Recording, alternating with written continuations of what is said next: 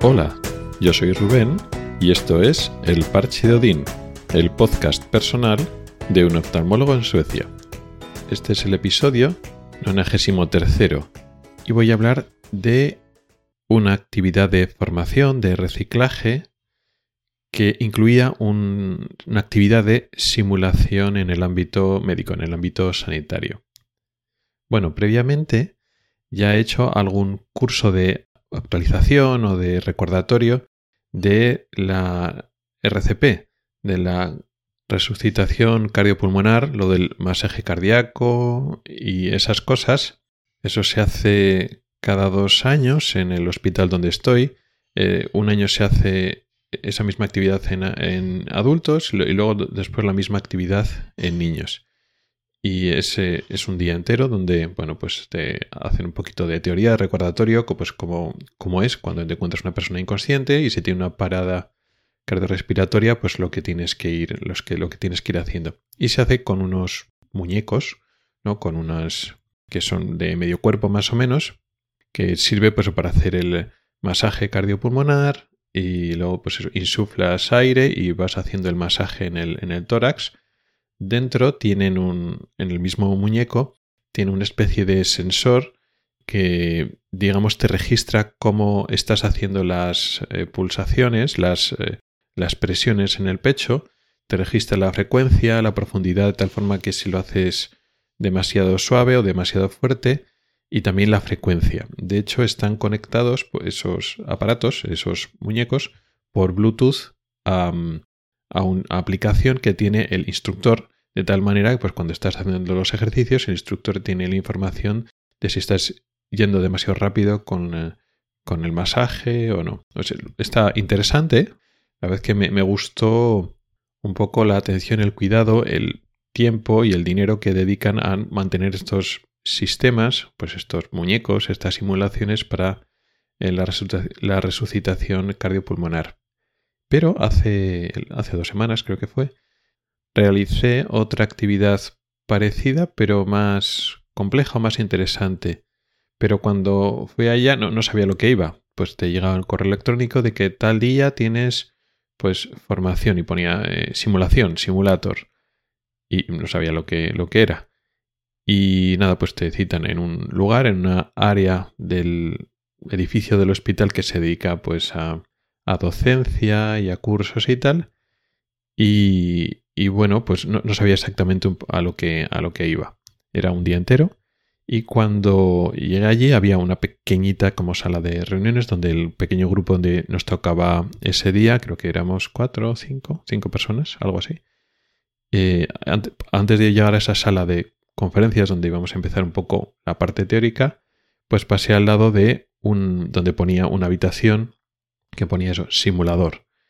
Y era como una cama de hospital, una cama de ingreso, pues con todas las cosas de pues, oxígeno, los sistemas de monitorización, eh, medicación, eh, carros con, pues eso, con medicinas y sistemas de, de sueros, etc.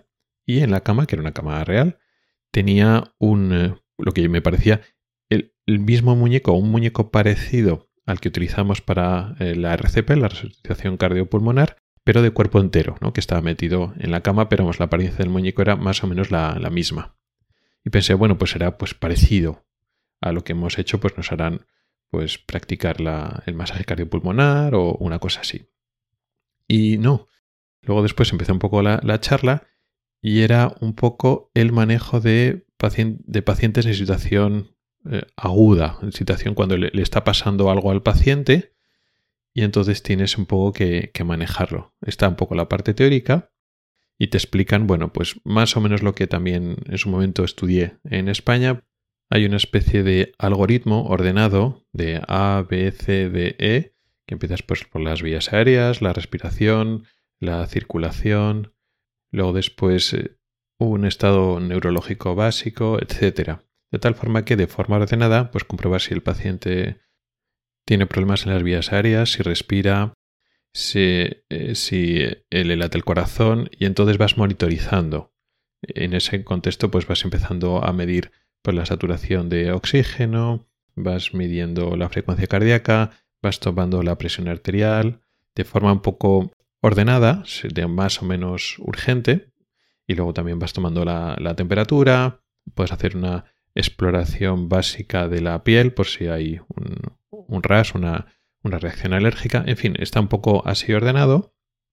Esto sirve para personas que te encuentras con una persona que de repente no se encuentra bien y que tienes que ir haciendo. No siempre tiene que estar inconsciente y no siempre tiene que ser una parada cardiopulmonar, que es un poco el, digamos la actualización o la formación que hice en su momento. Digamos que esto envolvería la, esa resucitación cardiopulmonar. Si tú haces el examen inicial el paciente no respira y no le late el corazón, pues empezarías directamente con la reanimación.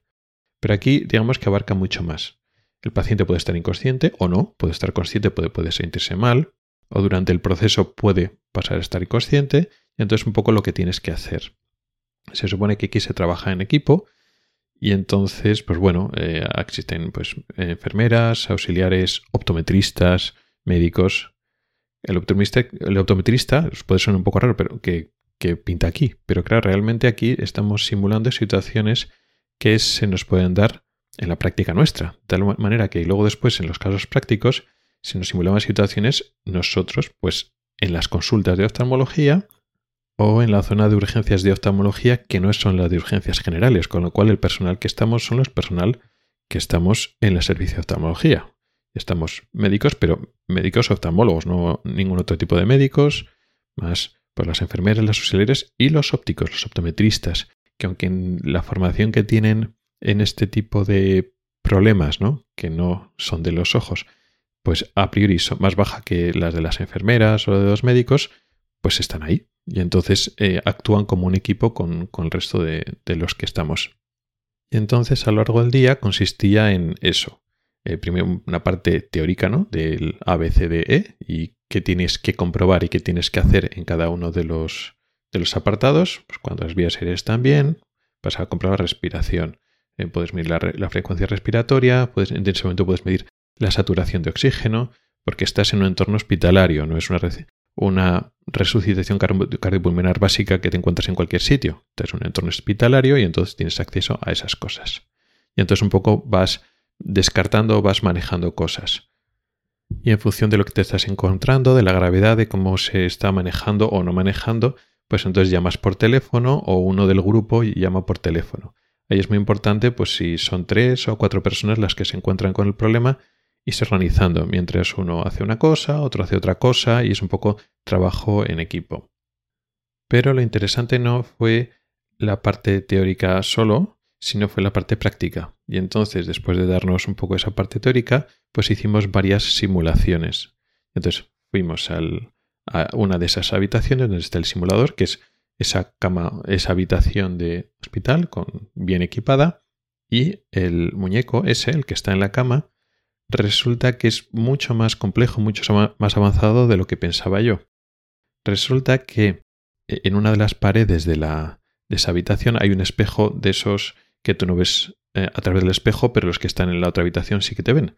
Y ahí está el instructor que está viendo cómo estáis manejando la simulación y maneja los controles del muñeco. Y es que el muñeco es capaz de hablar, eh, tiene un micrófono y entonces, digamos, el instructor habla a través del muñeco, puede abrir los ojos, las pupilas pueden reaccionar a la luz o no reaccionar, depende de unos mandos que tiene el instructor, y luego después puedes tomar la frecuencia cardíaca, puedes tomarle el pulso, que eso me voló la cabeza, o sea, eh, puedes coger en la, muñeca o en el cuello o incluso en el pie, puedes tomarle el pulso y el pulso puede ir rápido, puede ir lento, entonces le puedes tomar el pulso.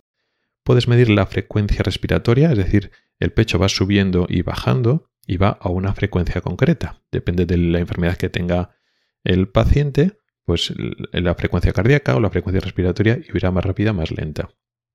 Luego tú, en ese, a ese paciente, pues decides monitorizarlo y entonces, pues según vas siguiendo el protocolo, pues uno del equipo pues le pone el, el pulsioxímetro, la saturación de oxígeno. Entonces le pones el aparatito, que es un aparatito de verdad, se lo pones en el dedo. Y entonces hay una pantalla, un monitor, Y entonces tú cuando le pones el aparatito, te sale unos datos de la saturación de oxígeno, por ejemplo, y esos datos también los maneja el instructor en función de la enfermedad y puede mejorar o empeorar según la enfermedad del paciente puede ir empeorando.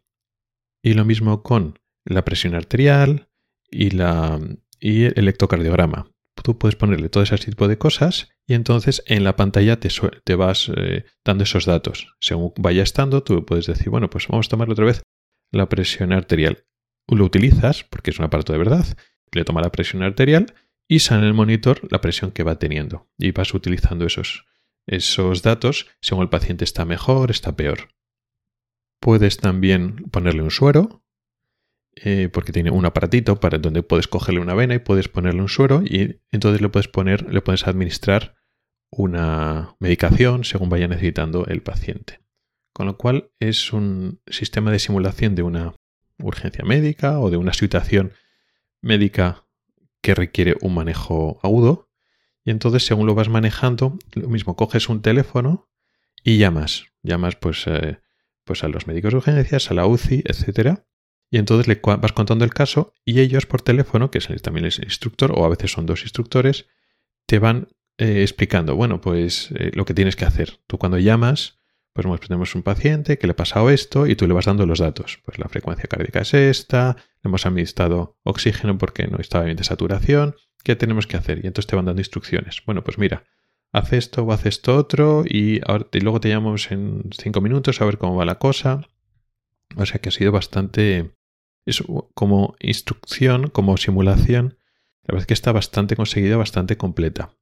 Como sistema de aprendizaje y sistema de enseñanza y reciclaje me ha parecido muy bueno, muy interesante, muy útil. Yo en España no, no había tenido esta experiencia de este tipo, primero porque este tipo de formación continuada en la parte de medicina general en los oftalmólogos no, no teníamos, no digo toda España, pero por lo menos donde yo he ido trabajando, eso no, no había. Y lo del la RCP, la, reanimación cardiopulmonar, pues bueno, sí, era, es más conocido y puede estar un poco más al día. Los colegios médicos pueden hacer cursos de ese tipo, pero el manejo más, es decir, avanzado, sí. Eso en los oftalmólogos nada. Eh, eso en España nada. Y aquí me ha parecido muy interesante recordar, yo hacía muchos años que no, que ni me ponía con ese tipo de enfermedades. Luego poco a poco va saliendo. Eso no quiere decir que ahora yo pueda manejarlos con seguridad, sigo siendo un oftalmólogo y aunque he hecho una simulación de un día, pues es mejor que no pase nada. Y bueno, pues cuando alguien se pone malo, pues lo normal es que llamemos rápidamente a alguien que lo pueda manejar, pero bueno, por lo menos lo básico, eh, también con ayuda de las enfermeras, y porque es todo un grupo, no estás tú solo, pues bueno, puedes ir haciendo cosas. Pero me parece un sistema práctico y útil, incluso más para otro tipo de médicos, otro tipo de personal que está trabajando pues más en urgencias generales o que tiene una formación un poco más general, es una herramienta muy útil para el manejo de estas situaciones. Porque una cosa es saberse la teoría y otra cosa es el paciente, que incluso aunque puede saber lo que tiene o puede sospecharlo, pues empieza estando bien, luego se empieza a poner mal, tú le vas haciendo las exploraciones ahí directamente en línea, pues eh, el paciente empieza a hablar con él, se pone inconsciente, le empieza a bajar la tensión, le miras en las pupilas, reaccionan todavía, pero se empieza a poner pálido, todo eso como a tiempo real. ¿no? Y vas haciendo cosas, ¿no? Es como un examen con un texto que tú una, seleccionas unas opciones. Estás ahí con el, bueno, con el paciente, con el, muñeco y con tus otros compañeros y te tienes que poner de acuerdo, pues mira, tú vas haciendo esto, cuesta un tiempo, es decir, vamos a tomar la, presión arterial. Hay que un manquito, hay que darle al, al botón, tarda unos segundos en hacerlo, pues mientras, pues, ¿qué vas haciendo? Pues vas llamando, todavía no, no llamas, tienes que tomar una serie de decisiones. La verdad es que bien, un poco estresante al principio, porque además cuando las cosas van muy rápido, pues pasa lo de siempre. Mucha de esa terminología a veces te pierdes, porque son terminología un poco técnica, pero en sueco.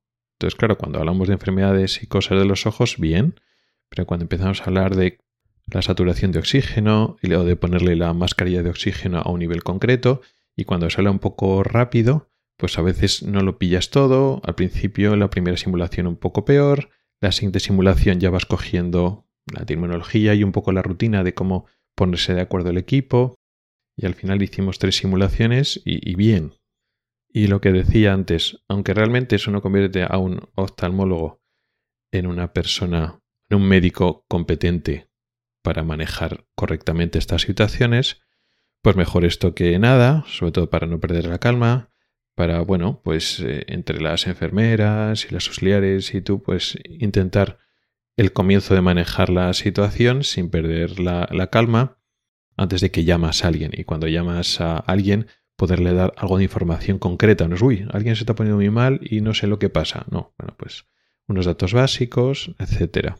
Entonces me ha parecido muy útil, aunque como digo será más útil en las especialidades médicas que tienen más conocimientos sobre este tema. Y supongo que esto nos lo irán repitiendo, no sé si cada dos años, a cada cuánto, pero bueno, está bien es repetirlo. Para mí ha sido una puesta al día porque hacía muchos, muchos años que no tocaba esos temas y estaban en un rincón olvidado de, de mi mente, de mi memoria. Y supongo que, bueno, que la próxima vez que me toque hacerlo, dentro de uno o dos años, ya no será tan cuesta arriba. Ya me acordaré un poquito de lo que hice el otro día y las cosas irán, pues eso, más fluidas. Y poco más. Quería comentaros esta anécdota, este ejemplo de cómo la formación o el reciclaje pues se lleva en Suecia. Eh, yo creo que en general mejor que en España. Esto no, no está patrocinado por ninguna empresa farmacéutica, si no es el propio hospital y bueno, la verdad es que pone, pone medios para mantenernos al día.